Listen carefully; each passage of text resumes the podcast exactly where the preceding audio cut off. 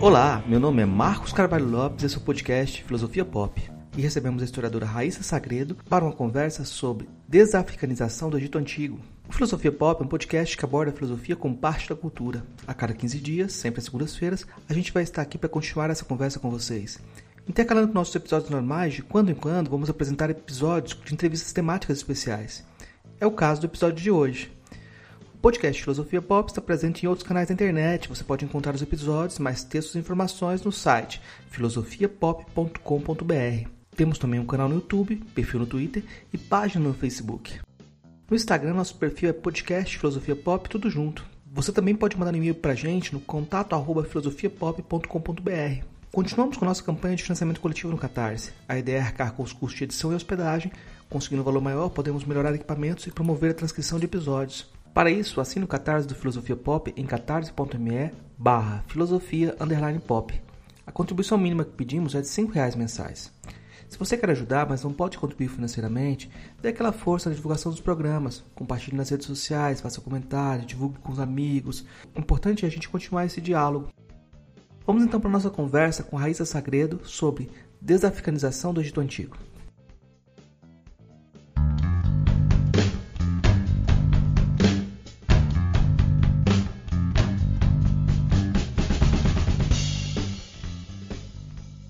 Hoje a gente conversa com a Raíssa Sagredo, doutoranda em História Global no programa de pós-graduação em História da Universidade Federal de Santa Catarina, professora na rede privada de ensino básico organizadora do Pagão Fest, festa temática cultural de história antiga e medieval, que acontece na cidade de Florianópolis, onde reside, e é youtuber no canal Contando a História, um canal dedicado a contar histórias, curiosidades, mistérios a partir de fontes da época, além de novidades do mundo da arqueologia. Graduado em História e em Pedagogia, bem como mestrado também em História, é, defendido em 2017 na Federal de Santa Catarina. É membro do Meridium, Núcleo Interdisciplinar de Estudos Medievais da Federal de Santa Catarina.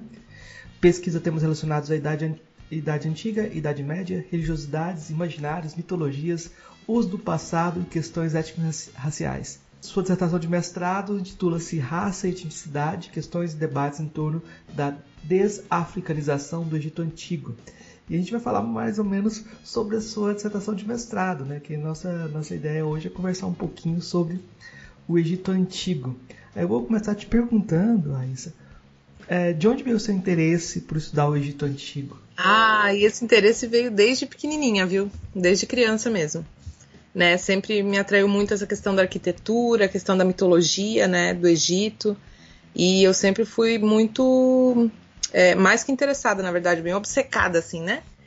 Então me chamava muita atenção essa questão toda da, dos hieróglifos, né, da, da, religiosidade egípcia, né, dos amuletos e das crenças, o pós-morte, né, essas coisas que costumam geralmente fascinar as pessoas quando a gente fala de Egito Antigo.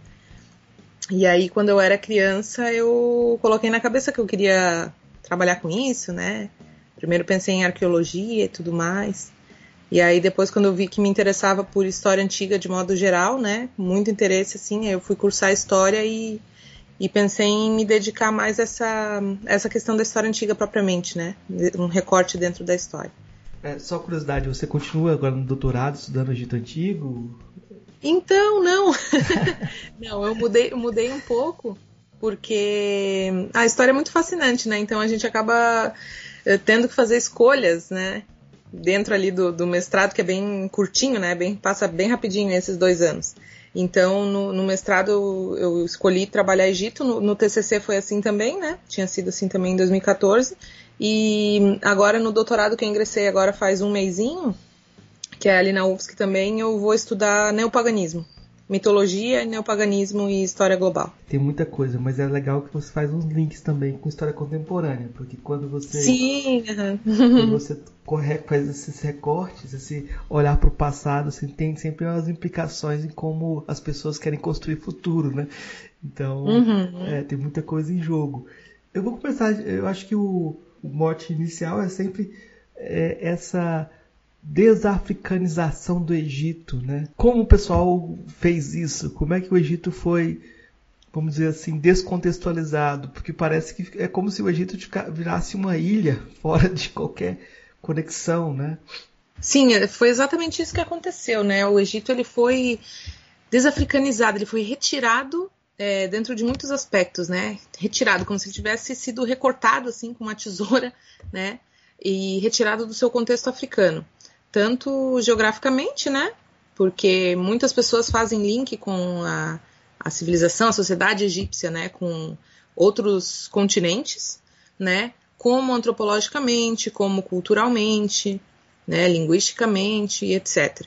E é muito interessante, até vou trazer aqui um, um, dado bem curioso, que uma pesquisadora que se chama Raquel dos Santos Funari, ela fez uma pesquisa de campo com criancinhas, né, em idade escolar, assim, é, perguntando para elas num questionário sobre a localização geográfica do Egito. Isso depois que as crianças tinham estudado ali no Fundamental 1 sobre Egito, né, que é conteúdo ali da, do sexto ano. E muitas crianças, assim, responderam que achavam que o Egito não deveria ficar na África, né? E achavam que deveria estar em outro lugar, né? Então é muito interessante isso do. É assustador, na verdade, né? Pensar que é, essa localização geográfica por si só já diz muito, né? Sobre feridas pós-coloniais, sobre eurocentrismo, né? Esses problemas que a gente, como historiador, precisa desconstruir, né? em nome não só do conhecimento histórico propriamente, mas em função de toda essa demandas, todas as demandas sociais, né? Principalmente que a gente vive hoje em dia no, no mundo, né?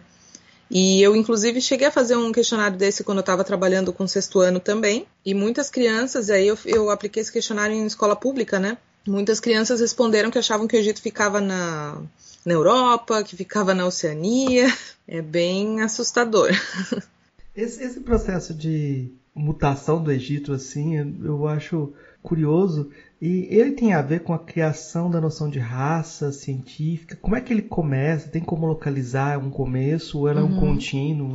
Então, na verdade, essa o que eu descobri nessa pesquisa, né, é que essa desafricanização do Egito, ela passa principalmente pela racialização, né, como eu falei ali, a questão antropológica, passa por essa questão de recortar e retirar o Egito da África, recolocar ele em outro ambiente, né? Em outro continente, né? Como pertencente a uma outra a outra cultura, né? Coloco aí cultura entre aspas, porque tudo isso aí depois vem a, a, a ser problematizado e precisa ser problematizado, né? Porque afinal de contas, é, a problemática em si era como que uma civilização, daí eu coloco aspas de novo, né? Tão avançada estaria localizada em África, né? No continente africano. E aí a gente vai ter que recorrer ali à questão da própria criação mesmo do conceito de raça. Né? O que, que acontece? Durante o medievo, se usava a palavra raça e tudo mais, né? E se usava também antes disso, como linhagens, etc. Só que acontece que é no século, no finzinho ali do 18 para o 19, é que raça deixa de ser somente uma classificação biológica e passa a ser, então, passam a ser as raças, as protagonistas da história. Então você coloca a raça dentro de funções sociais e nisso você inclusive classifica, né? Você determina, né? A ah, tal raça, tal lugar numa hierarquia. Então esse é um fenômeno é, da modernidade, né? E é um fenômeno também é, epistemologicamente falando da Europa, né? Porque essa classificação foi feita por europeus, né? Para justificar justamente essas hierarquias, esses, esses domínios, e aí a gente vai imperialismos e por aí vai. Então o Egito ele não poderia, dentro dessa lógica, e aí entra até o Eduardo Said, né, com aquela obra Orientalismo, que foi tão importante ali para as discussões pós-coloniais que a gente tem hoje, né? É aí justamente que entra essa problemática, né? Ou seja, esse outro, né, que é esse Oriente, esse Egito que está localizado no Nordeste africano, ele é inconveniente para esse discurso, para essa verdade, né? Para essa razão ocidental e europeia. Então, o que, que precisava ser feito? Precisava ser retirado o Egito desse lugar. Então, ele estava inconvenientemente colocado lá. Mas, como o próprio Eduardo Said, né, ele também discute isso do Egito. Os próprios egípcios daquele contexto ali do 19 não, não teriam, segundo ele, é, quer dizer, segundo esse pensamento da época, capacidade nem para gestar esse passado histórico pré-islâmico, né? Então, o Egito islâmico não seria capaz disso. Então, aí a gente tem esse, essa grande problemática. E, curiosamente, né, eu vim a descobrir que isso é um fenômeno bem mais, bem mais antigo, né? Bem mais sutil e mais antigo, porque eu vim a saber que o Conde de Volney, por exemplo, ali em 1700 e pouquinho, no finzinho de 1700, ele é um viajante, né? Com sua grana e tal, um viajante, ele vai até é, Síria e Egito, e ali ele escreve né, na, na, obra dele, que depois foi lida por Napoleão Bonaparte, ali na, na sua viagem para o Egito e tudo mais, ele escreve é, tirando conclusões de que como é possível que os negros hoje, que são nossos escravos e que são objeto de de desprezo, né? Muitas vezes, como é possível que eles tenham construído essa civilização incrível? Então é, há algo de errado aí, né? E nisso o Conde de Volney defende então que os egípcios seriam negros. E isso naquela época, imagina, finzinho de 1700, foi uma bomba, né? Por mais que ele fosse um viajante, mas ele era uma pessoa influente, uma pessoa conhecida. Então ali a gente já tem muita tinta sendo gasta com relação a esse debate. E, inclusive, o irmão do Jean-François Champollion, que foi aquele homem famoso, né, o francês que decifrou a, a Pedra de Roseta, né, a tradução ali dos hieróglifos e tal, o irmão mais velho dele, conhecido como Champollion Figeac, ele comprou essa briga aí contra o Conde de Volney e ficavam os dois né, se, se, debatendo nisso aí e toda a comunidade científica também, né, em torno dessa questão. É, então se gastou muita tinta, isso já faz um tempo, e essa era a grande pergunta, né? A grande pergunta do, do milhão aí. Ou seja, os egípcios eram brancos ou negros, né? E a princípio, quando eu comecei a, a pesquisar esse assunto, porque é, esse que era o meu incômodo, né? Quando eu vi as representações que fazem uso do passado, desse passado egípcio, hoje em dia, no cinema, em quadrinhos, e por aí vai, né? Propagandas, por aí vai. Quando eu vi esses, essas representações, eu me incomodava. A partir do momento que eu vi que essas representações eram algo tão profundo que estava presente, inclusive, no, nos imaginários das pessoas, e que tinham. e que essas duas versões elas estão. Como é que eu posso explicar? É, dentro de. De uma mesma camada de tempo, mas que elas são é, dois tipos de mnemo-história diferentes, mas que convivem, né? Ou seja, são dois Egitos que são lembrados ao mesmo tempo. Um é um Egito eurocêntrico branco e o outro é um Egito negro e panafricanista, né? Podemos dizer assim, né? Tema que vou falar depois mais adiante. Mas essas duas versões estão coexistindo. E como que essas, como que esse discurso de verdade lida com isso? E a grande questão que eu pensava é: ah, então vamos lá, vou fazer uma pesquisa e responder aqui, bater o um martelo sobre egípcios brancos ou negros, né? E a grande questão é, é que essa não é a grande questão. a grande questão é, é justamente usando esses conceitos, né, toda essa epistemologia que é eurocêntrica, porque são conceitos é, europeus criados por europeus, né, é, esses conceitos que a gente tem que questionar. Então, enquanto a gente não abre mão desses conceitos, a pergunta que a gente está fazendo para esse passado, ela não é uma pergunta correta, digamos assim porque ela está enquadrando esse passado dentro desse ponto de vista, que é fruto dessas feridas pós-coloniais, né, e tudo mais, da, da, violência epistemológica que foi feita com, com o continente africano. Isso, claro, é, é algo muito complexo, porque não dá para a gente deslegitimar de maneira nenhuma as lutas panafricanistas aí em, em prol da igualdade, né, dentro da academia e fora da academia, né, porque o discurso de um Egito negro ele está presente não só dentro dos intelectuais panafricanos, por exemplo, ali de 1900 e até hoje, né, os discípulos do Sheikh Anta Diop, como por exemplo quando você vai ver a Olodum, por exemplo, né, a, a banda baiana. É, eu vou, eu vou, vou pedir para você ir mais ah, devagar, porque eu vou recortar uhum. essas, essas, essa conversa ah, tá. mais e fazer outras perguntas assim que talvez não tivesse no, no, no roteiro da, do, da sua conversa, mas acho que é importante, uhum. que essa ideia do Egito, ele, ele é também, ele, historicamente, ele é sovado, né? Assim, as pessoas imaginaram muita coisa no Egito, né? E tem muitas representações do Egito ainda hoje que vêm da maçonaria, por uhum. exemplo, né? é, que tem toda uma série de rituais que não tem nada a ver com, com o Egito também histórico. Sim. Né? Exatamente. É que é muito complicado, justamente por, por isso que eu comentei do, da mínima história, né? De como que esse Egito é lembrado. Ou seja, é, nem o historiador e, e quem não é historiador também, né? A gente não consegue chegar e fazer um resgate, né? Resgate entre aspas também do que, que seria esse Egito antigo, até porque o Egito antigo ele é um Egito que é não é imutável, né? É um passado que não é imutável, a gente está falando de um passado numa longa duração, e isso dentro da, da história, da historiografia, é algo bem complicado, né? Porque realmente são milênios de história, né? A gente vai ter períodos de dominação macedônica, romana, né? Depois vai ter um Egito copta, e depois um Egito Islâmico, que aí também tem um grande hiato, né, entre esse Egito pré-islâmico e Egito Islâmico, né, como se fosse uma coisa muito despegada da outra. Tem essas representações realmente são muito complexas, mas eu percebi que a questão da racialização na historiografia ela se reflete de forma muito forte nessas representações que a gente vê fora da academia, né? Principalmente no, no cinema, né? Sim. Então uh, o Egito vira uma mania também. O Egito vira um mote de uma disputa, né?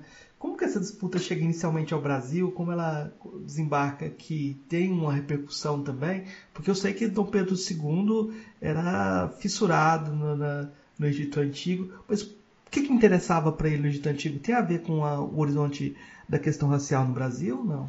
Então, é, tem também. É uma mistura de várias coisas, na minha opinião, né? É uma mistura de vários fatores. Porque o que, que acontece?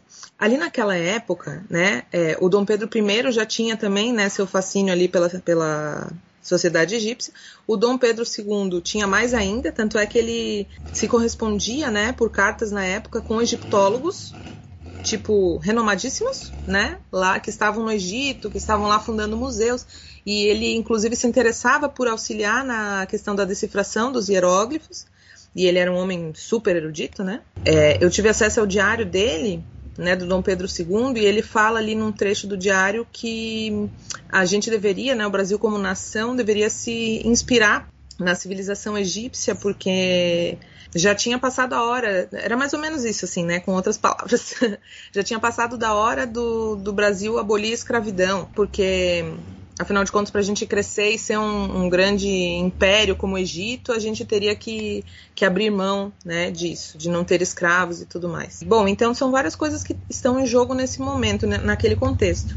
Então a gente vai ter esse Dom Pedro II super intelectual, interessado nessas questões né, científicas, arqueológicas, né, ele tinha esse espírito aí bem meio aventureiro Indiana Jones. e, além disso, tem a questão da legitimidade mesmo, né, da questão do império, ou seja, nós queremos ser um império, só que nos trópicos, né? Um império aqui nos trópicos. Então, assim como os grandes impérios vão buscar inspiração nessas civilizações antigas aí, como Grécia e Roma, né? O Brasil igualmente precisa ter um, um espelho a quem, né? Para se espelhar, né? Para se inspirar. Então, o Egito acaba sendo esse, esse recorte, esse foco, né? E nisso vai ser, vão, vão ser feitos investimentos, né? Vão ser comprados objetos aí para coleções, né? E não só por parte do Dom Pedro, né? Mas outras é, pessoas, outras figuras também vão comprando, né? Essas peças em mercados, né? Mercados é, que naquele momento ali são mercados ilegais, né? De, de peças de antiguidade, que isso aí era, nossa, era coisa mais comum ali naquela época, né? Então era uma questão de interesse pessoal e uma questão política também, né? E é curioso que o Gabinot, que fez o um dos primeiros ensaios assim sobre a questão racial, historicizando e tal. Ele dedica ao Dom Pedro II, né, o, o, o, texto também. Como é que é? Como é que você vê essa abordagem da questão racial nessa nesse início e essa reivindicação do Egito Negro, né? Sim, então eu vejo como algo muito uh, muito complexo como eu falei, é, é, um assunto delicado porque a gente não. não o intuito da, da pesquisa, obviamente, não é deslegitimar nenhum tipo de luta, né? Inclusive, admiro demais, demais mesmo, é, Sheikh Anta Diop, né? E outros intelectuais que vieram antes dele, como o Dubois e tantos outros, né? Porque eles, nas suas falas de reivindicação por igualdade, por respeito, né? É, racial, ali naquele contexto extremamente colonialista, racista, né? Eles, eles usam no seu discurso o Egito negro. Eles estão reivindicando isso, eles têm consciência plena né, de que o Egito foi recortado, retirado da África né, arbitrariamente e que se foi criada uma grande mentira né, sobre essa civilização. E eu admiro demais. Mas analisando hoje em dia, eu penso que nós temos ferramentas, principalmente assim, depois que a gente tem esse boom de intelectuais pós-coloniais, decoloniais, né? Então, a gente tem uma, uma reviravolta, num, num bom sentido, né?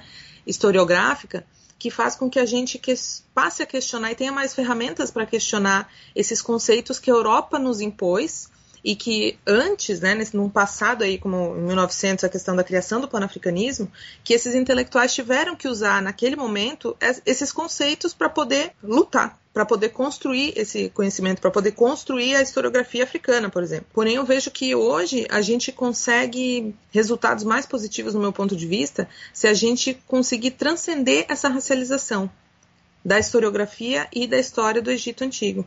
Porque essas, essa racialização, ela nos traz muitas armadilhas. Armadilhas no sentido, assim, identitárias, né? Como eu disse, no, novamente, repito, não é deslegitimar nenhuma, nenhuma luta identitária, muito longe disso. Mas é trazer uma reflexão para que a gente possa realmente transcender, não só contornar um problema, mas de fato transcender. Ou seja, para que, que eu vou continuar insistindo em usar certas categorias se essas categorias são em si limitantes e eurocêntricas? Então, é muito interessante ver como intelectuais é, africanos da atualidade, por exemplo, como é, Mbembe, Mudimbe, né, como é, Kwame também, né, é, eles em suas obras eles trazem ali inúmeras críticas e fazem questionamentos sobre justamente isso, né, sobre a ordem do conhecimento, sobre epistemologia, né, sobre esses conceitos que não são africanos e que foram utilizados para se interpretar realidades africanas né? E o quão complexo isso é. Porque qual é o resultado disso, né? Ou seja, as disputas raciais, é, o racismo e tudo mais são extremamente problemáticos, né? Veja o, o que, que no mundo o que, que aconteceu em função de segregações raciais e tudo mais, né? Ideias de hierarquia, de superioridade, etc. Né? Só nos levaram a desgraças, né? Então é muito, eu diria até perigoso a gente utilizar tais conceitos de uma forma que a gente não transcenda eles, não transcende o problema, porque o problema continua ali, muitas vezes, né? Ou seja, o racismo não foi superado, de fato, no mundo. A gente ainda tem esse problema, né? Ainda existem pessoas racistas, infelizmente. Mas é, acredito que questionando a gente consegue problematizar, historicizar esses conceitos, né? Problematizar esses conceitos, problematizar esse passado, porque essa é a função da história também, né? E longe de mim e, desses outros intelectuais africanos, por exemplo, de, de falar ou de afirmar que, por exemplo, ah, não, a gente não quer dizer que o Egito é negro. Não, não é essa a questão, né? A questão é justamente a pergunta que a gente se faz para esse passado. É, é, como se a gente trouxesse essa pergunta do século XIX, e essa pergunta sobre a questão racial, impusesse ela ao passado egípcio, né? Isso, exatamente, exatamente isso, porque os egípcios antigos, aí quando a gente vai para termos de história antiga propriamente, né? Os egípcios lá daquela época faraônica, eles se entendiam como negros, né? A gente sabe qual era a cor deles, né? Ou seja, eram pessoas de cores variadas também, né? A gente não tem como botar uma tabela e falar, olha, ia daqui até aqui. Ou vamos medir o nível de melanina deles. Não é, não é ideia, né? Mas se a gente pegar o Egito faraônico e pensar, ah, como que eles se viam no mundo? Qual era a visão de mundo que eles tinham deles mesmos? Os egípcios por eles mesmos. Essa palavra não estava no vocabulário deles como a, a palavra que a gente entende agora, né? Negro, branco. A própria ideia de África. Eles não se entendiam quanto africanos. Né? Não existe isso nesse contexto é, antes da era cristã, né? Então eles não dividiam o mundo dessa maneira. Aí a gente vai para um debate aí que a gente vai cair em questões antropológicas bem interessantes, né? Sobre a questão de etnocentrismo, né? Fronteiras étnicas e tudo mais, né? Ou seja, não são conceitos, né? Como esses povos se viam e enxergavam é, e percebiam e demonstravam essa alteridade, né? Essa relação com o outro, é justamente como eu falei antes, não é algo estático, ainda mais se a gente pensa na, numa longa duração, porque o Egito ele não foi um território sempre aquele território durante milênios. Não, ele foi se alterando, né? Então, algumas vezes, né, é, se marca a, a fronteira geográfica do Egito, do, do, reino, né, ou na fase imperial, com tal tal catarata, né, ali no Rio Nilo e tudo mais. Então, não é imutável e a gente está tratando de longa duração. Então, é muito complicado você querer justamente enquadrar, colocar em tantas em uma caixinha tão pequena assim as pessoas daquela época, né? E aí com os olhos de hoje em dia. É, o, o que eu fico pensando assim, que até a própria noção do que é ser negro é diferente de lugar para lugar, né? Porque é, uhum. se você pegar nos Estados Unidos o que significa ser negro é diferente do que a gente tem no Brasil também. Sim, exatamente. E, uhum. é, na noção norte-americana fica fácil falar que os egípcios eram negros, mas na noção brasileira talvez fique mais complicado. Sim, pois é. Aí a gente cai na questão da mestiçagem, né? Para alguns intelectuais é um crime você falar em mestiçagem, é algo ruim. Para outros é uma coisa natural, normal, e, né? Tem a mistura. E, e, havia dentro do Egito também uma, uma diferença também entre os núbios e os povos. Uhum. Sim, sim. Essa, esses marcadores de diferença étnica, né? Eles existiram porque os, as sociedades antigas, né? Elas, cada uma vão, vai ter em certos momentos, né? Como aquilo que eu falei, não é imutável, né? Em cada momento vão ter marcadores. Esses marcadores eles vão se modificando conforme os, os, contextos culturais, os contatos, né? Justamente por isso as fronteiras elas são importantes, porque elas mostram esse, essa diferença, né? Justamente no contato. E durante muito tempo se achava que o Egito tinha ficado ali isolado, né, pelas areias do deserto, né? Ideia é que já hoje em dia já caiu por terra e faz tempo que bom, né? Mas é muito interessante. E outra coisa também, é, falando aí dos marcadores sociais é, que tu mencionou, outra pergunta interessante que dá para fazer sobre isso é o que, que era ser egípcio, né? Ou seja, quando você faz um casamento, por exemplo, se você é um estrangeiro, né? E você faz um casamento com uma mulher egípcia, por exemplo, você legalmente passa a ser um, um, um digamos assim, um cidadão egípcio, né? Então tem tudo isso, né? O que, que é ser egípcio? Né? Você viver lá, você ser estrangeiro e viver lá e ser um comerciante, né? Ou seja, você é considerado egípcio, era considerado egípcio ou não é. Então, tem vários pesquisadores que pesquisaram e escreveram sobre isso, né? Sobre esses marcadores sociais com relação a estrangeiros, né? Com relação a, a isso, a casamentos, relações familiares, né? Todas essas, essas redes de relações de poder, né? Que são também muito complexas, mas que mostram justamente essa, essa riqueza étnica, né? Eu não sei se você observou isso, mas é uma curiosidade. Havia, a gente pode dizer que havia colorismo no Egito Antigo, quando uma dinastia de pele mais escura chegava ao poder, nas representações, havia modificação disso, o relato desse sentido? Você viu alguma coisa nesse sentido? Não, assim, ó, o que eu consegui ver é que existiam marcadores no sentido de quando é um outro povo que domina o Egito, por exemplo, Ixos, né, ou, ou dinastias que foram sudanesas, né, quando a gente tem invasão de outros povos, e aí a gente tem uma, uma troca aí na, na, nos papéis de poder, nas relações de poder, né? Um, ou seja, um período de dominação estrangeira. Aí a gente percebe essas diferenças. O que eu percebi na, na questão racial das representações deles mesmos foi, é, na verdade, não percebi, né? Uma, uma outra egiptóloga já, já tinha apontado para isso, é que a, a, as cores que eles utilizavam para representar os tons da pele variavam, parecem variar, né? Em alguns períodos, quando se representavam pessoas da alta classe e pessoas da classe baixa, né, como camponeses, por exemplo.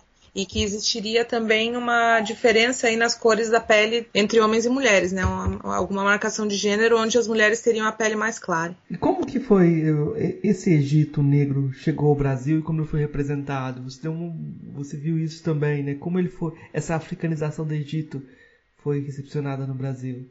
Ah, então, esses debates afrocentristas chegaram no Brasil de uma maneira super interessante, né?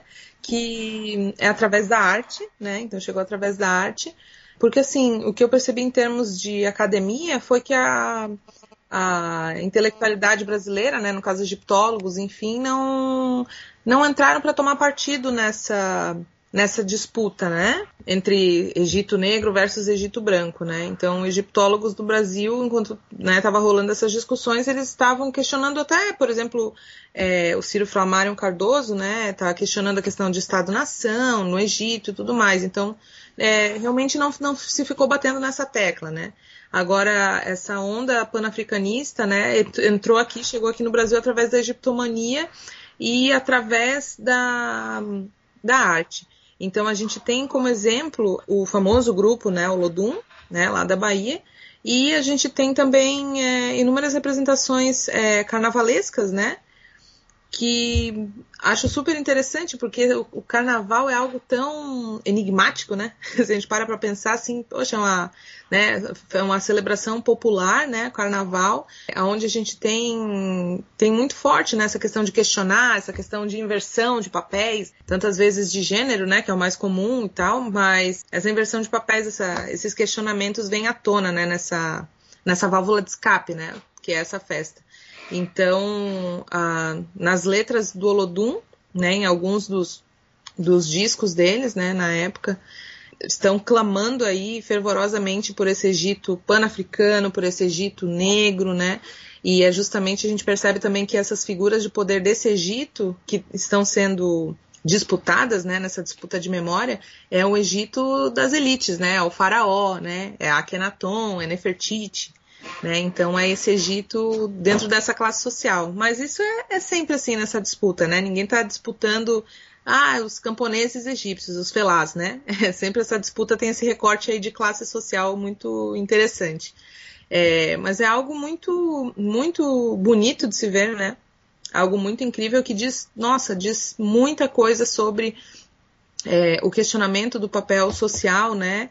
Do, dos negros no Brasil, sobre o racismo estrutural no Brasil e sobre tudo isso, né, sobre essa intensa luta, né, que a gente vê aí no campo da educação, né, no dia a dia, em legislação e tudo mais. É, eu fico particularmente emocionada porque tem alguns vídeos no YouTube que estão mostrando, né, esses shows e a gente tem uma, um desses vídeos aí é a Margarete Menezes, a cantora. Então, quando ela está cantando uma música junto com o Olodum que se chama Akhenaton, Faraó Divindade do Egito, ela dá uma pausa assim durante a, né, a parte que ela canta e ela faz um clamor ali. E é algo muito emocionante, assim, que chega a arrepiar a gente, sabe? Uma super fonte histórica aí, um prato cheio para quem gosta dessas questões, para pesquisar é, é um tema muito espinhoso. Eu queria, eu, a minha ideia do podcast é justamente dar uma visão de como a historiografia tem debatido, porque o, o, é o que você falou. O pessoal dos do, historiadores não tem levado esse tema adiante, uhum. desenvolvido. O único autor que trabalha esse tema de alguma forma não é um, um especialista, que é o Joel Rufino dos Santos. No livro dele, Histórias para Ensino Médio, ensino, não, sétima, sétima série que ele fez na década de 90, ele coloca lá o Egito Antigo e depois coloca civilizações é, africanas que derivaram do Egito Antigo, depois civilizações europeias que derivaram do Egito Antigo. Uhum. Ele faz essa construção. Uhum. Assim, né?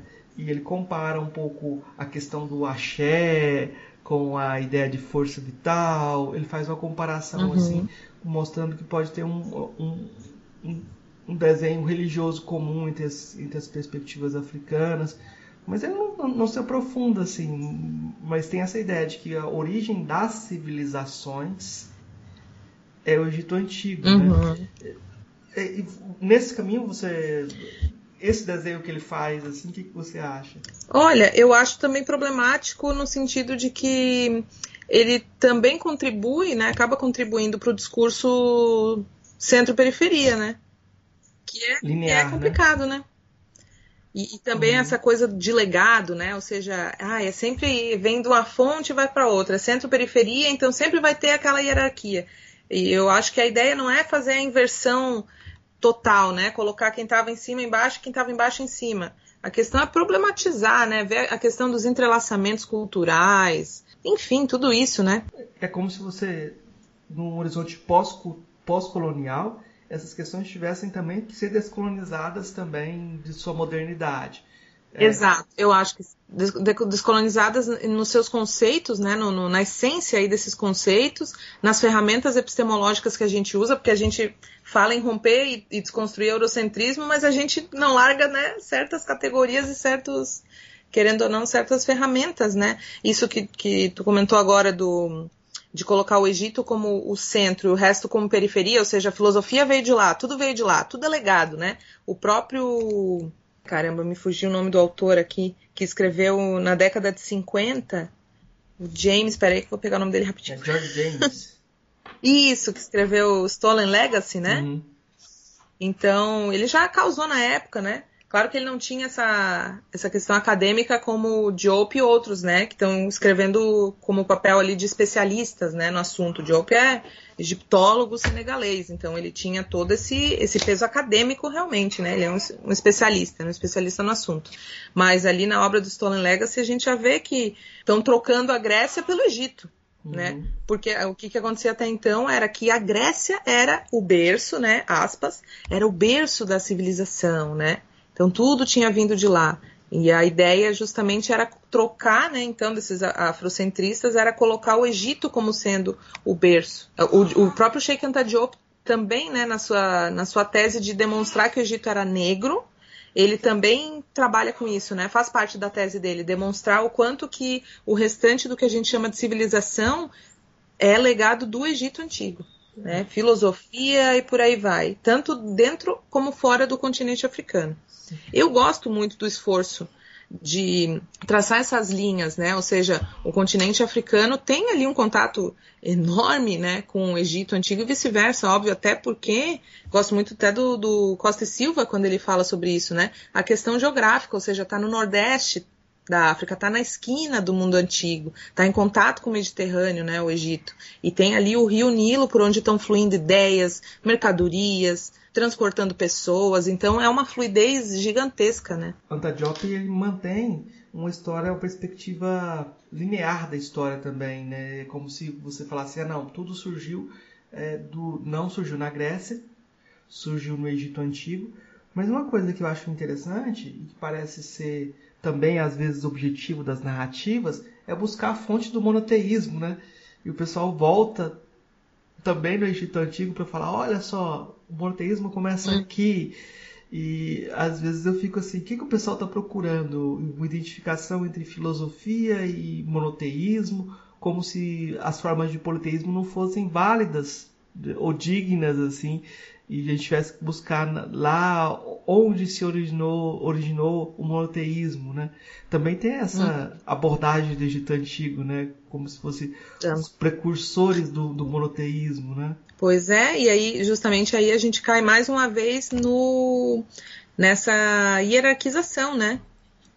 Nessa hierarquia aí monoteísmo versus politeísmo. Claro, a primeira experiência monoteísta que a gente tem notícia realmente foi ali no, na 18ª dinastia, né, com Akhenaton, né, o Amenófis IV. E foi uma experiência muito doida, diga-se de passagem, né? O pessoal no Egito parece que não gostou, né? Tanto é que fizeram de tudo para apagar o nome dele da história, né, dos cartuchos e tudo mais, e a múmia dele, ó, sumiu, deram fim, né? Ou seja, será que ele teve o, o repouso da, da vida eterna, né? Enfim. Então não foi uma experiência bacana.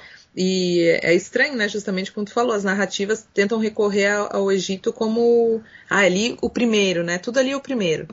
Sempre a primeira uhum. experiência de tudo. Mostra bem isso, assim, a hierarquia que também é fruto aí dessa, desse eurocentrismo, né? Esse monoteísmo versus politeísmo. E é uma outra violência epistêmica também, né? Não deixa de ser. Uma das coisas também que chama atenção é porque realmente as representações do Egito são complicadas. Quando você vê as imagens que fazem do Egito Antigo também, só de pessoas brancas, etc., elite branca, que reproduz esses, esses estereótipos. Mas tem coisas assim, por exemplo, Cleópatra já era de uma fase que havia um domínio grego. Não, então, como que você vê essa questão da representação do Egito Antigo? Ah, é... Essa pergunta é bem interessante, porque olha só, teve uma. A gente falando de polêmica, né? Teve uma polêmica bem recente sobre a questão do filme Cleópatra que vai ser lançado agora. Ou seja, não sei quando, né? Mas em breve vai ser lançado, vai ser feito um filme que vai ser. Diz que vai ser o um novo boom do cinema e tal. E que vai ser Cleópatra e que a intérprete, a atriz que vai interpretar a Cleópatra vai ser a Gal Gadot, né? A, que faz a Mulher Maravilha. E ela é israelense. Então pensa na, no problema, né? É, claro, aí já se manifestaram né, na mídia, né, quando saiu isso aí, já se manifestaram na mídia é, movimentos e tal, né, militâncias aí falando, peraí, ela é branca, né? E enquanto isso, os egípcios estavam extremamente ofendidos, né, no fundo do seu coração, porque afinal de contas é um símbolo, né, de poder feminino egípcio e vai ser interpretado por uma atriz israelense. Imagine agora que, né, que o bicho está pegando lá mais uma vez né, na região. Então, aí já na mídia se debateu muito sobre isso, lá, lá, lá e, e, eu percebi, pelo que eu li, que ficaram nessa tecla aí de que, ah, mas ela é branca, né? E aí, por outro lado, falavam, não, mas a Cleópatra não era do Egito Ptolomaico, então ela não era negra. Bom, e aí ficou nisso. Para mim é o seguinte, é um debate um pouco estéreo, isso. Eu entendo a revolta dos egípcios, claro. Né? Talvez se eu fosse a diretora do filme, eu ia falar, não, vamos pegar uma. para contornar isso tudo, pega-se uma atriz. É, uma atriz grega. Pronto. Né? O Egito Ptolomaico. A, a grande questão é essa: eu vou colocar uma atriz é, negra para interpretar o papel. Ah, beleza. Se eu colocar uma atriz branca, vai ser problemático? Vai. E concordo super com a crítica com relação a isso. Por quê? Por causa que quando a gente fala em, em Cleópatra, em, em, poder feminino na antiguidade, o que, que te vem à mente é a Elizabeth Taylor no filme lá, né? Cleópatra, icônica no cinema. Né? Que é uma imagem totalmente é, deturpada da realidade, porque o que, que a gente vê ali nesses filmes daquela época, sendo reproduzido ali no, no auge do cinema, né? é um, um Egito e outras civilizações trazendo o eurocentrismo e trazendo, trazendo também o, o, racismo estrutural, né? Então, se você pega esse filme para ver hoje, você vai ver que os atores são brancos. No máximo que vai ter ali é um pessoal que passaram uma base bronzeada, assim, dourada neles, né? E você vai ver que as pessoas que são serviçais, né? Os atores que estão trabalhando como serviçais, ou então como é, pessoas ali, os guardas, né, exércitos e etc., né, ou seja, as pessoas de classe social mais baixa, são mais escuras, enquanto as pessoas que são as principais ali dos filmes são brancas, né, então tem esse problema aí que é bem recorrente, e não só no cinema daquela época, né, não só do cinema da década de 60, mas no próprio, é, aquele filme Êxodo, por exemplo, Deuses e Reis, né, que está contando a história ali da abertura do Mar Vermelho, ali da, do mito da narrativa bíblica, né, é um filme recente, dirigido ali, se não me engano, pelo Ridley Scott, né? Onde ele fez exatamente isso, né? O, o ator que interpreta o Ramsés é um australiano, de olho azul, olho verde, enfim, né? Bem clarinho, pele bem clara. É... Moisés, não vou entrar aqui em detalhes, né? É outra discussão aí sobre etnicidade e tudo mais, representação. Mas, enfim, ele é o faraó do Egito. Toda a elite faraônica ali, a mãe dele, todo mundo ali é, segue o mesmo estereótipo, né? Físico. E os serviçais, o pessoal que está ali cuidando o palácio, aí são atores negros que eles contrataram para fazer isso. Quando foram perguntar para o Ridley Scott sobre isso, depois que lançaram o filme, esse Êxodos, sabe o que, que, ele respondeu? Ele disse: Ah, mas não, não contratamos atores negros porque não, não, não tinha. Ele falou que não tinha atores para fazer o filme né, pautado em tal coisa histórica. Então ele saiu pela tangente e ficou por aí mesmo. É, eu, eu ia comentar de algumas representações racistas, mas que eu acho que tentam representar o negro no Egito Antigo, sabe? Uhum. Mas de uma forma bem estereotipada e problemática, por exemplo, Thundercats. Tipo, o Munra como a fonte do todo mal e como se fosse um, um negro, porque você tem os, os, inimigos todos como o chacal, o coiote, uhum. o urubu, sabe? Sim. Enfrentando os gatos e, e, tipo, é como se fosse uma racialização toda ali uh, dentro da, da pirâmide, etc. Ou mesmo no X-Men tem o Apocalipse também, que é, o que é, um, é como se fosse um faraó antigo e tem alguns traços assim que poderiam se remeter a essa racialização também, é, mas é muito curioso como quando acontece uma apropriação em direção à negritude, às vezes você tem só a reposição do racismo e de uma forma como é, signo assim meio ocultado. Sim, Nesse sentido sim. até parece libertadora quando a a Beyoncé vai e usa o Egito Antigo para representações ou outras outras é, outros atores negros e, uhum. e, e, músicos negros usam para outras representações também, né? Como é que Sim. você vê? É uma disputa grande, né? Sim, é uma disputa grande. Eu acho que é, é super legítimo e acho que tem que ter mesmo, né? Essa, esse posicionamento, né? E acho que faz parte do nosso papel como historiador estar atento, né, para essas representações, porque elas são responsáveis por moldar os imaginários e, e a visão para esse passado, né? Ou seja, é, é isso que molda o, a sua visão para o passado. É, é uma lente que você coloca que você vai olhar o passado e vai enxergar dessa maneira, né? Mas eu, eu volto a falar, assim, por exemplo, o próprio exemplo da Cleópatra, tem um livro didático, por exemplo, que agora não me recordo o nome certinho, mas que traz a foto da Elizabeth Taylor e uma foto de uma estátua romana da Cleópatra, né? Faz lá a problematização ali no livro didático, tá fazendo questões ali para as crianças, né, para os estudantes, sobre você acha que a Cleópatra era assim? Se o Egito era na África, né? Tarará. Questiona também essa questão da, da atriz e tal que foi escolhida e tudo mais e e pergunta sobre esse imaginário. Acho super interessante, mas acho que só tem que ter um pouco de cuidado para não acabar sendo engessada, né? Sendo uma pergunta que te engessa. Mas acho super válido questionar, né? E claro, são diferentes fases, como tu falou, o Egito passou por diferentes fases. É, a grande questão é, claro, a, a, ao olhar a Elizabeth Taylor, por, por exemplo, sendo Cleópatra, vai nos causar um incômodo. Porque, claro, a gente não tem como negar toda essa racialização que foi feita até agora e todo esse projeto de branqueamento que, infelizmente, deu certo, né? Essa é a verdade, deu certo. Uhum. Né? A gente pensa no Brasil, por exemplo, o Olodum está fazendo um trabalho de ressignificação, né? E de, de resgate e tudo mais. E, por outro lado, a gente vê... É, telenovelas, minisséries brasileiras aí produzidas recentemente, né, com um cunho mais religioso, enfim, não quero entrar no mérito de, de ficar falando o nome dos canais, né, mas enfim, telenovelas brasileiras que estão trazendo essa, esse Egito antigo para as telas da TV, ou seja, a imagem, a representação do que, que é a história antiga para certas pessoas que estão assistindo e acompanhando é passa a ser aquilo, né? E a gente vê que é o Egito branco, é o Egito eurocêntrico que está ali.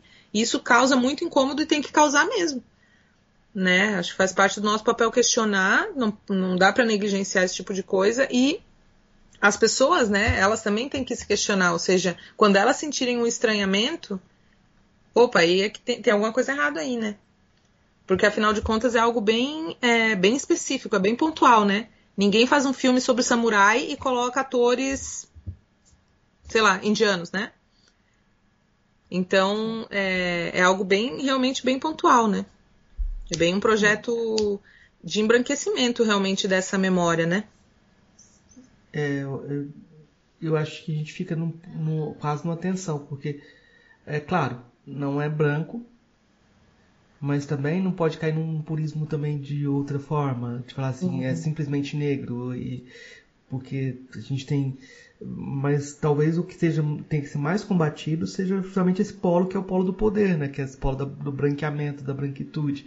Uhum. Então é um, uma coisa bem delicada. Você falou o tempo todo você reforçou é, a importância desses movimentos, a importância dessa luta e agora o cuidado para não cair nesse, nesse, nessa armadilha da modernidade. Exato. E, talvez seja esse que seja a grande dificuldade. Eu vou te perguntar, então, sobre. É, você agora saiu um pouco do, do Egito Antigo, uhum. deu uma. deu uma, uma, uma. alguns passos em direção à modernidade. Uhum. eu queria perguntar assim, como você vê esse tema? Esse tema não tem mais ninguém escrevendo, você trouxe esse, esse tema que os egiptólogos estão se desviando aqui. Uh, dentro da historiografia uh, tem gerado debates? Como é que você vê? Olha, atualmente, assim, tu diz? Aham. Uhum. Você vê que foi a sua dissertação e de repente não tem, mais, não tem uma continuidade, não tem um debate. É, assim, muitas pessoas têm me, me perguntado, né, me escrito também e tal. Acho que os feedbacks são, são positivos, mas é, eu vejo que não. Um, não, é um, não é um debate realmente na egiptologia, né? Eu não sei se porque talvez o Brasil tenha essa questão, a gente tem essa questão da, da mestiçagem muito forte, né? E, na verdade, de uns anos para cá que a gente tem trabalhado mais isso de negritude, né? Esses, essas narrativas, né? Então, talvez por isso a egiptologia brasileira não se envolveu nesse. no debate e não tomou partido, né? Não, uhum. não se tomou partido. É... E eu acho interessante que não tenha se tomado um partido com relação a isso, né? Porque, querendo ou não, como tu tinha falado ali no início né, da, da, da entrevista, no, a questão do racismo aqui é diferente do racismo nos Estados Unidos, que é diferente em outros lugares. Né? Então, nós, como brasileiros e latino-americanos, também temos, a, historiograficamente, uma contribuição também, né? Penso uhum. eu, com relação às nossas leituras, com relação à nossa própria história, né? Acho que daí dá para dá para tirar lições interessantes assim de como lidar com certas problemáticas.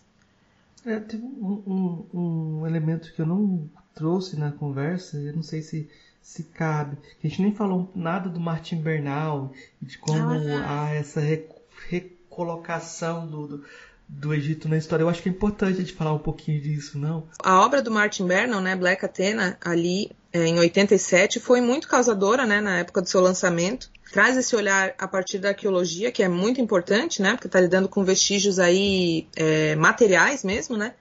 E foi extremamente causador. Ele foi, inclusive, acusado numa reportagem de jornal da época, de, foi questionado, né, e acusado de, de ser anti-Europa, né, anti-Europa. E aí ele se manifestou e falou: não, eu não sou anti-Europa, nem anti-europeu. Eu simplesmente questiono a pureza do que se fala do que é europeu, né? Essa pureza racial europeia e tudo mais, esse legado de pureza. Então, foi muito causador. E é uma obra que, por mais que tenha sido né, revisitada, criticada posteriormente, é uma obra muito importante, né? Porque ela vai mexer ali com os alicerces do que se tinha é, majoritariamente aí, né, no meio acadêmico, como uma verdade absoluta, né? E isso tem um forte impacto. E a obra dele vai ter esse impacto porque outras, outros intelectuais, né, outros arqueólogos, outras pessoas vão passar a, a endossar esse tipo de pesquisa também, né? Vão comprar essa ideia. E, e, veja só que interessante que quando a gente fala em pós-colonial, decolonial, a gente ainda continua, né? É, claro, é necessário mesmo, mas a gente continua nessa de gente, temos que desconstruir eurocentrismo e tal. Ou seja, que trabalho árduo, né? Que a gente tem, porque era algo, é algo ainda muito consolidado, né? Extremamente consolidado. É muito interessante ver ali como ele está é, trazendo um novo modelo de interpretação desse passado da antiguidade, né? Ou seja, a Grécia não tem nada de, de pureza, né? Imagina o título que impacto, né? Black Athena, né? Ou seja, Atena Negra. E o impacto que isso tem, porque até então eram gerações e gerações de arqueólogos e tudo mais que vão estar sempre frisando essa ideia né, de, da, da, pureza da, da Grécia desde a sua etnogênese, né, na sua formação, e essa ideia justamente de pureza racial, na etnogênese de uma civilização é que vai estar presente lá no Egito, né? E, e é algo muito peculiar, né? Porque claro, né, vai ter aquela a, a, mistura toda ali no, na Grécia e tudo mais, né, no Mediterrâneo, mas principalmente, né, daí eu volto a evocar o Alberto Costa e Silva, principalmente ali no Nordeste da África, o Egito, ele tem uma localização geográfica especial, né, e ainda mais por estar próximo é, do Rio Nilo, e esse rio vai cortar aí a África, né, um, é um átrio, é um coração da África ali, o Rio Nilo, então, nesse sentido é extremamente é, solo fértil, né? Para trocas culturais, misturas. Então, essa própria tese de pureza racial numa etnogênese, né, na formação de um povo, ela cai por terra, né? Com Martin Bernal e com tantos outros aí. Com relação ao Egito Antigo também. É, eu, eu acho que depois da do nosso, nossa conversa, pelo menos vai, a gente vai revivar um pouco esse debate, eu acredito. Uhum. E as pessoas não precisam concordar, elas precisam debater e estudar os temas e talvez apareça mais gente para tocar esse debate, né? Porque ciência é isso, né? É um debate contínuo. É o que você falou do, do Martin Bernal, ele fez, houve debate e a coisa vai se construindo, né? Não é algo estático, nem é, é nem deveria ser assim. Sim, exatamente. E outra coisa também, já a propósito que está falando isso, é, essas questões são extremamente importantes também, porque, é, por exemplo, o documento ali da, na área de educação, né? Só para citar um exemplo aqui, não vou me aprofundar no assunto, que é outra polêmica também, né? O documento aquele da, da legislação, né? Da Lei 10.639, né, da obrigatoriedade de ensino de África, que é, assim, fundamental, muito importante, né, que bom que teve essa, essa lei, né, porque senão até agora estaríamos, o quê? Estudando a África somente pelo olhar dos colonizadores, né, somente a, essa África colonial teria vindo à tona. Então, que bom que a gente teve essa, essa legislação, essa mudança, mas ao mesmo tempo tenho críticas, né? Ou seja, admiro essa, essa legislação, mas quando eu vou ler o documento eu tenho críticas, né? Então, por exemplo, quando essa legislação fala que as pessoas negras são descendentes dos negros escravos, né, do Brasil colonial, e que os brancos são descendentes dos senhores de engenho. Então, essa dicotomia que a gente tanto critica nas ciências humanas com relação a binarismo, né, com relação a anacronismo, com relação a, a construir realmente essa alteridade com base em opostos binários, a gente né, acaba às vezes sem querer dando algumas resvaladinhas nisso, né? Que são aí o que, o que o próprio Stuart Hall coloca como as armadilhas identitárias, né? E é, é complexo, eu acho que é, é tropeçando, é, é, percebendo, é refletindo, é dialogando, principalmente, que a gente vai conseguindo é, transcender aos poucos, né, as coisas, para que você não precise estar tá acusando alguém ou nem trazendo para pessoas de carne e osso hoje em dia pesos sociais de pessoas do passado que nem viva mais estão, né? Porque senão a gente acaba fazendo um desfavor, né? Senão a gente acaba fazendo o que o próprio discurso eurocêntrico estava fazendo naquele momento, né? Segregando para poder dominar. O, o Ali Marzui ele tem um artigo sobre falsas memórias que é muito forte porque ele fala de duas abordagens sobre o passado africano que negam o espaço da escravidão porque o espaço traumático, então você cria falsas memórias para encobrir o passado da escravidão. É, uma delas é, seria a narrativa que diz que os negros não têm nenhuma contribuição dada, dada para a civilização, que a contribuição tem que ser feita a partir de agora, então todo o passado é negado, e aí você tem a negritude, o senhor, etc. E outra que vai falar, não, que todas as, as ciências e todos os saberes, na verdade, vieram da África e que a gente precisa era, é, é, retomar esses saberes, mas aí o ponto em comum é que esse espaço da escravidão é esquecido uhum. e é menosprezado nessas narrativas. Né? É claro, o Ali Marzui, é, esse texto dele é, deve ser um, dos, um, um, daqueles dele que causa muita polêmica, uhum. mas é interessante porque chama atenção para a gente pensar como grandes traumas são coisas são difíceis de pensar e como a gente tem anseio de histórias binárias, né? A gente está vendo como isso é ensinado para a gente no Brasil através de toda a cultura de massa. Uh, não tem coisa mais comum do que o melodrama brasileiro das novelas de colocar sempre positivo e negativo, esse melodrama invade a política, invade tudo, uhum. e, e, de repente a gente está procurando sempre essas narrativas que são mais confortantes, né? uhum. né? porque a gente sabe do lado que a gente vai estar. Tá, Sim. Né?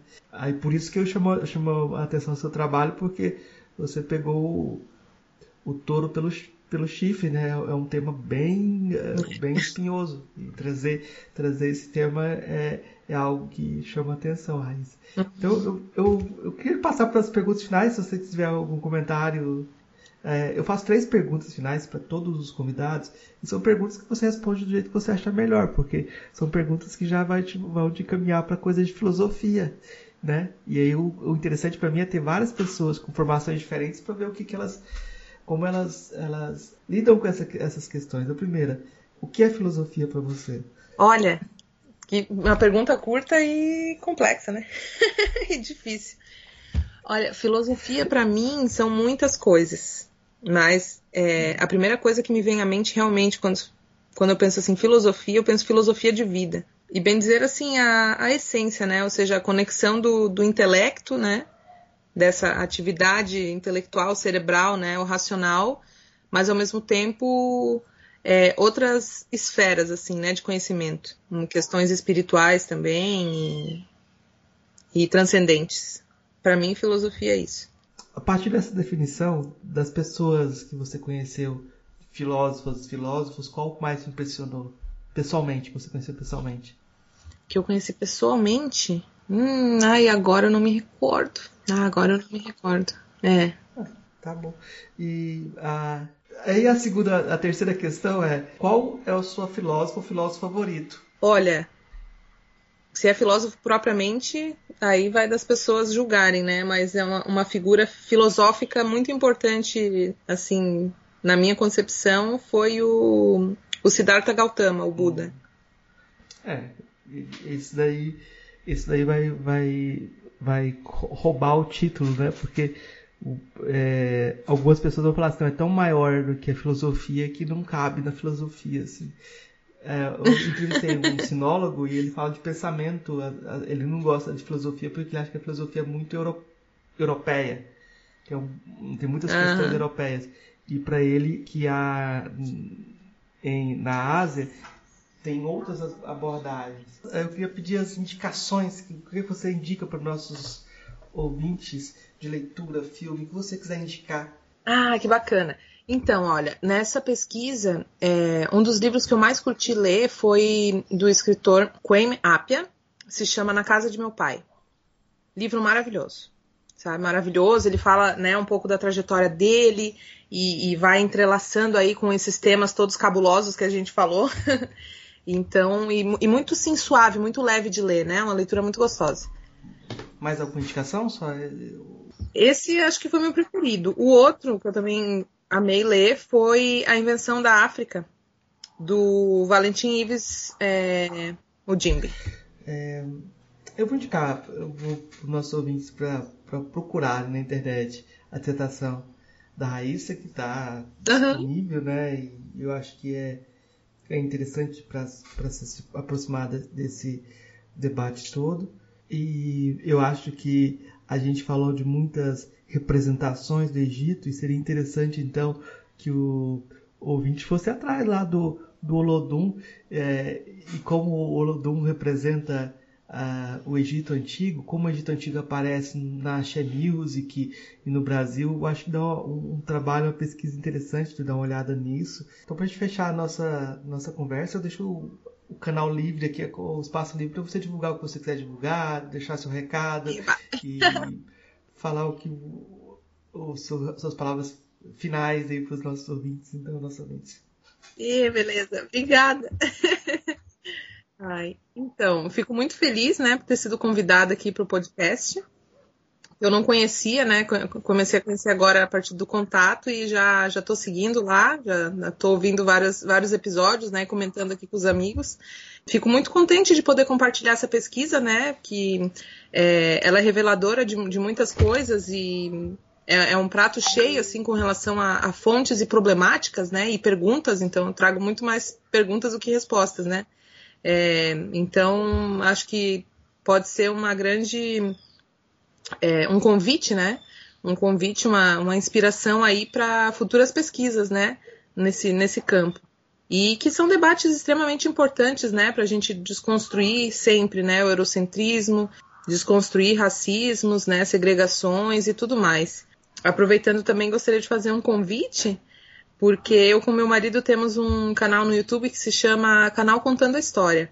E a ideia é, claro, eu sou apaixonada muito por história antiga e medieval, né? Mas ali eu, a gente trata de vários assuntos, né? Pertinentes à história. A ideia do canal é justamente de uma forma leve, né? E descontraída. de uma forma leve e descontraída, trazer é, curiosidades, mistérios da história, né?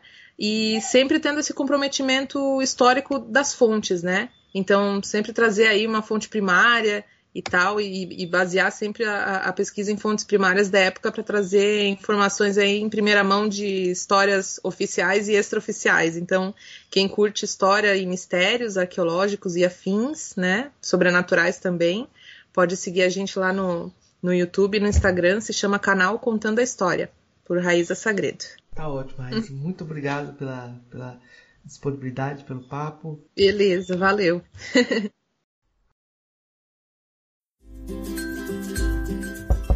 Ei, gostou do nosso episódio? Apoie a gente lá no Catarse, é só 5 reais por mês, o preço de um cafezinho. Ajuda a gente a continuar divulgando a filosofia no Brasil. catarse.me barra filosofia underline pop.